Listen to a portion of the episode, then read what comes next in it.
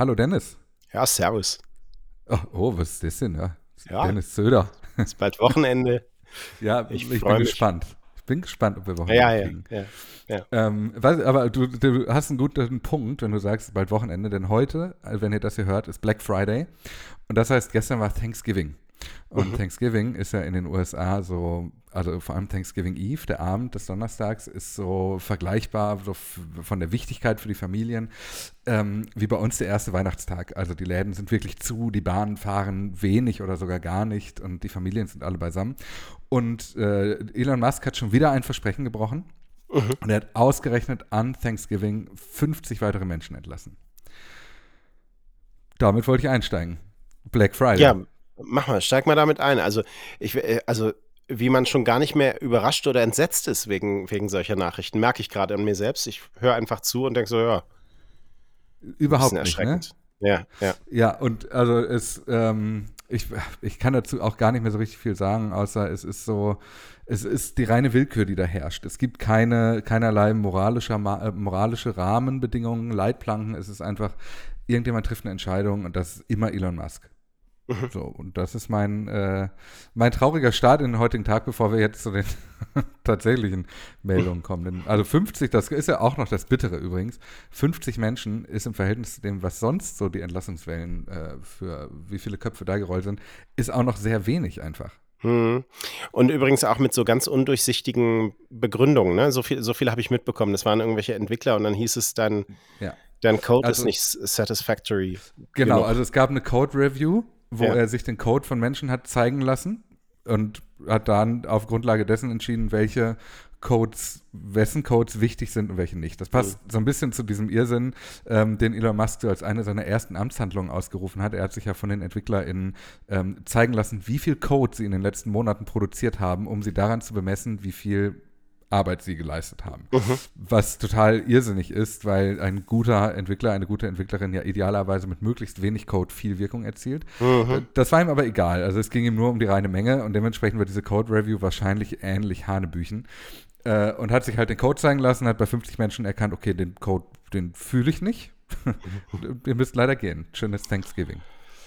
Ja, also ich habe auch mit Zahlen ähm, mich beschäftigt. Mhm. Es, es gab einen Tweet, also der, der wurde ähm, auch ziemlich heiß diskutiert von Elon Musk. Ähm, da hat er eine Hate Speech -Statis Statistik gezeigt. Aber auch so, also so eine Grafik angehängt, mit der man eigentlich nichts anfangen kann. Jeder, der sich einmal mit Statistiken beschäftigt Mhm. äh, hat, würde ihm die um die Ohren hauen. Ja. Ähm, und diese Grafik zeigt ähm, von Mitte Oktober bis Mitte November die Hate Speech Impressions ähm, bei Twitter. Und es ist oben so eine Linie 10 Millionen und unten so eine Linie 2,5 Millionen, um die das die ganze Zeit so ein bisschen so herumwabert. Und dann ist das so vor, sagen wir mal, drei Wochen einmal so richtig hochgestiegen auf diese 10 Millionen. Da gab es ordentlich Hate Speech. Warum auch immer. Also es, Auch wie das gemessen wird, ist auch äh, völlig beliebig wahrscheinlich. Es geht überhaupt nicht daraus hervor. Und er hat Ja. dann dabei geschrieben, äh, in diesem äh, Thread, den er daraus gemacht hat, dass er es unterlassen habe, gegen 1500 Nutzerinnen und Nutzer deshalb vorzugehen. Also das impliziert so ein bisschen, dass dieser Sprung von den erstmal vier dann auf die 10 Millionen und dann wieder runter auf die 2,5 Millionen von 1500 Nutzerinnen und Nutzern verursacht wurde. Das ist schon, also da, da wird es schon so ein bisschen komisch. So, und dann gab es zwei Wochen vorher einen Tweet von äh, Joel Roth. Das war der alte ähm, Security, Head Der- of Trust and Security oder Genau, so. den hatten wir hier besprochen, weil er Safe- einen Gastbeitrag in der New York Times veröffentlicht hat. Genau, das, ne? Head of Trust and Safety. So, und der hat schon mal äh, so eine Grafik gezeigt, die in etwa ähnliche Verhältnisse zeigt. Ähm, und äh, wo es auch so einen Peak drin gab und wo er dann geschrieben hat, man hätte es geschafft, da einen ordentlichen äh, Rückgang hinzubekommen, indem man tausende Accounts suspendiert hätte, stillgelegt hätte. So, und jetzt springen wir zurück zu diesem Tag, an dem Elon Musk jetzt getwittert hat. Er hat nämlich da noch einen zweiten Tweet veröffentlicht und das ist, glaube ich, der meist diskutierte in den vergangenen 24 Stunden. Ähm, der erinnert sehr stark an die Frage, ob er Trump wieder auf der Plattform äh, zulassen soll. Und dieser mhm. Tweet lautet: Should Twitter offer a general amnesty to suspended accounts, provided that they have not broken the law or engaged in egregious spam? So. Ähm, also sollten wir einfach alle gesperrten Accounts wieder freigeben, solange sie nicht das Gesetz gebrochen hätten oder in Spam-Aktivitäten, außergewöhnlich starke Spam-Aktivitäten involviert ähm, gewesen sind. Was auch wieder eine wahnsinnig ähm, irreführende, also es ist eine Umfrage, der Tweet, also man mhm. konnte voten, 24 yes, Stunden no. lang.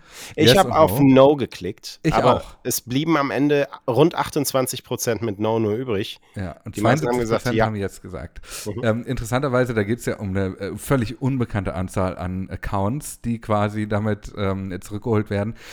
Es impliziert so ein bisschen, dass es scheinbar ein Register gibt, warum Men äh, Accounts gesperrt wurden, um dann auszuwählen, okay, Kategorie ähm, Spam und Kategorie Broken the Law äh, nehmen wir mal raus und alle anderen kommen zurück, weil welche da auch immer noch übrig bleiben. Ähm, und was wollte ich sagen? Ich weiß gar nicht. Auf jeden Fall, äh, diese, diese Art und Weise dieser Abstimmung ist so wahnsinnig beliebig, weil es heißt, okay, ab heute holen wir alle Leute zurück, die Twitter irgendwann mal gesperrt hat. Und äh, genau, 72 Prozent haben für Ja gestimmt. Und was mich daran so am meisten bewegt, ist, dass es insgesamt nur drei Millionen AbstimmungsteilnehmerInnen gab. Das mhm. heißt, drei Millionen Votes. Zum Vergleich, ähm, bei Donald Trump waren es 15 Millionen. Mhm. Das heißt, es ist hier gerade mal ein Fünftel der Leute, die äh, mit abgestimmt haben, was diese Trump-Abstimmung natürlich nochmal so ein bisschen, ähm, äh, noch so ein bisschen irritierender macht, weil wir haben da ja auch darüber gesprochen, dass wir nicht genau wissen, wie viele Accounts, die, äh, die Elon Musk folgen, tatsächlich echt sind. Mhm. Diese Bot-Diskussion, die äh, beschäftigt uns ja die ganze Zeit. Oder Fake-Account-Diskussion. Genau. Ne? Ja. ja. Ja, und es ist natürlich nach, nach dieser Nummer, ach, äh, schön, wie wir Hate Speech hier runtergepegelt haben, mhm. äh, jetzt mit dieser Umfrage ich, also ich glaube, das nennt man performativen Widerspruch, was er da macht. Und jetzt hat er tatsächlich, wir zeichnen auf um kurz nach ähm, äh, 21 Uhr am Donnerstagabend, jetzt hat er vor 20 Minuten äh, gesagt, was er damit macht. The people have spoken, amnesty begins next week. Vox Populi, Vox Dei, da haben wir es wieder. Ah ja, da ist es wieder. Mhm. Mhm. Okay, das heißt, ich hatte nämlich eben noch tatsächlich geschaut, ähm, da habe ich den Tweet noch nicht gesehen. Äh, es sind gerade noch diverse Accounts gesperrt, die kommen dann ja wohl alle zurück. Es wird also, ähm, es sind die Hunger Games jetzt ausgerufen auf Twitter, ne? Ich habe gestern dazu getwittert, jetzt öffnet er alle Tore. Mhm. Und ähm, das wird natürlich, wenn er das so durchzieht, es kündigt sich ja auch in den vergangenen Tagen schon an. Wir haben öfter hier im Podcast schon darüber gesprochen, welche Spam-Welle in den Direktnachrichten zurzeit landet was das für Accounts sind, die einem jetzt aktuell so neu folgen. Ähm, und ich würde sagen, da kündigt sich jetzt an, dass er diesen öffentlichen Raum möglicherweise zerstört, weil wir genau wissen aus der Zeit vor den größeren Content-Maßnahmen, ähm, was das für Auswirkungen hat. Die Frage ist ja so ein bisschen, wie wird, wird sich da, wie wird das aussehen? Also wird mhm. das bedeuten, dass äh, Twitter jetzt tatsächlich überrannt wird? Weil ehrlicherweise ähm, dass auch jetzt schon Hate Speech eine große Rolle gespielt hat, dass auch jetzt schon ohne Ende Tweets und Accounts gemeldet wurden, ohne dass am Ende irgendwas passiert ist. Das ist keine Erscheinung, die, ähm, die sich mit Elon Musks Kauf geändert hätte. Ähm, die Frage ist, heißt das jetzt, dass tatsächlich, also muss ich mir jetzt vorstellen, dass halt wirklich die ganzen Hyänen jetzt auf die Plattform strömen? Oder könnte es womöglich sein, dass das gar keinen großen Unterschied macht? Da bin ich mir nicht sicher. Ich kann es nicht einschätzen. Warum nicht? Warum nicht? Weil, naja, also einen Account bei Twitter zu erstellen, auch wenn meine okay. anderen sieben Accounts alle gesperrt waren, ist nicht schwer. Ich mache mir eine neue E-Mail-Adresse, ich starte den Router neu, habe eine neue IP-Adresse, ich bin nicht mehr identifizierbar für die Plattform als der, der ich zuvor war. Ähm, es findet jetzt schon, wir haben gesehen, also wenn 10 Millionen Hate Speech Tweets stattfinden können, nehmen wir die Zahl einfach mal als, äh, als wahrhaftig, ähm, dann funktioniert dieses System des äh, Accounts-Sperren ja jetzt schon nicht so richtig. Mhm. Und die Frage ist, was passiert denn, wenn diese gesperrten Accounts wiederkommen? Also das Einzige, was ja tatsächlich passieren kann, ist, dass da Accounts bei sind, die eine große Reichweite haben, die gesperrt wurden, um diese Reichweite nicht mehr nutzen zu können. Mhm. Jetzt ist aber der größte Account, auf den das zutrifft, oder die größten Accounts sind ja nach und nach schon wiedergekommen, mit Ausnahme von Alex Jones. Und dementsprechend weiß ich gar nicht so genau, was das tatsächlich für einen Unterschied macht. Es ist ja nicht so, dass Accounts tatsächlich an Identitäten, an echte, natürliche Personen gebunden sind, die sich dann auch wirklich nur einmal anmelden können, wenn sie gesperrt sind. Schade. Sondern es ist ja, Twitter ist eine Plattform, wo ich mit jedem Nickname stattfinden kann. Mhm. Ich finde das, also ähm, klar gehe ich mit.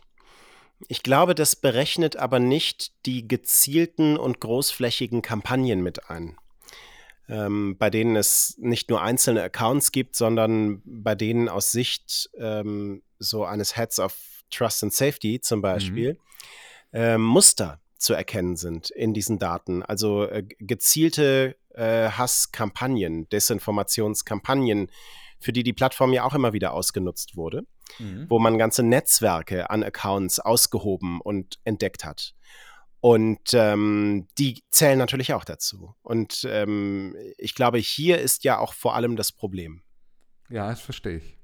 Das wäre natürlich äh, stark besorgniserregend, wenn er damit eigentlich jetzt eben solche Fake-Account-Netzwerke quasi wieder reaktiviert, mhm die eigentlich er als Grund genannt hatte, dass er Twitter nicht mehr kaufen möchte. Ja, und ich weiß nicht, ob allein das Reaktivieren das Problem ist. Also bei, bei dem Reaktivieren ist, glaube ich, äh, geht es, glaube ich, um vielleicht die reichweitenstarken Accounts und mhm. bei den fehlenden Maßnahmen gegen neue, da würde ich das jetzt eher ist, ja. solche Kampagnen und Netzwerke ähm, vermuten. Und das sind aber natürlich Effekte, die sich dann zusätzlich gegenseitig beeinflussen können. Ja, also Einzelne, die da was reingeben, andere, die das mit einer mehr oder weniger großen Reichweite aufnehmen. Und dann entstehen Dynamiken. Und die wurden natürlich mit dem bisherigen Vorgehen von Twitter mitunter gestoppt. Nie vollständig, aber mhm. vielleicht so mit diesem, wie man das bei der Corona-Pandemie beschrieben hat, diesem Schweizer Käsesystem. Ja, mhm. Einfach so mehrere Scheiben hintereinander und irgendwo bleiben sie dann hängen. Und ähm, wenn aber alles frei ist, dann äh, besteht die Gefahr aus meiner Sicht, dass einfach Mechaniken auf dieser Plattform in Gang kommen und das ist gefährlich. Ja, und das ist genau das eigentlich, wo ja die Menschen die größte Sorge vor hatten, wenn Elon Musk irgendwann das Ruder übernimmt, richtig? Richtig. Ja, das sind doch gute Aussichten fürs Wochenende. Absolut. Ähm, ich bin gespannt. Also wir haben uns vorgenommen, jetzt Wochenende zu machen. Die nächste Episode kommt am Montag früh. Mhm. Es sei denn, irgendwas passiert. Das haben also, wir letzte Woche auch gesagt. Wir, ja. sind auf, wir sind in Bereitschaft. Wir sind immer in Bereitschaft, aber äh, gebt uns zwei Tage Ruhe und freut euch, wenn wir trotzdem wieder da sind. So, sagen wir Wir hören uns doch, am Montag früh. Ja, bis Montag. Schön, schönes Wochenende. Dir auch.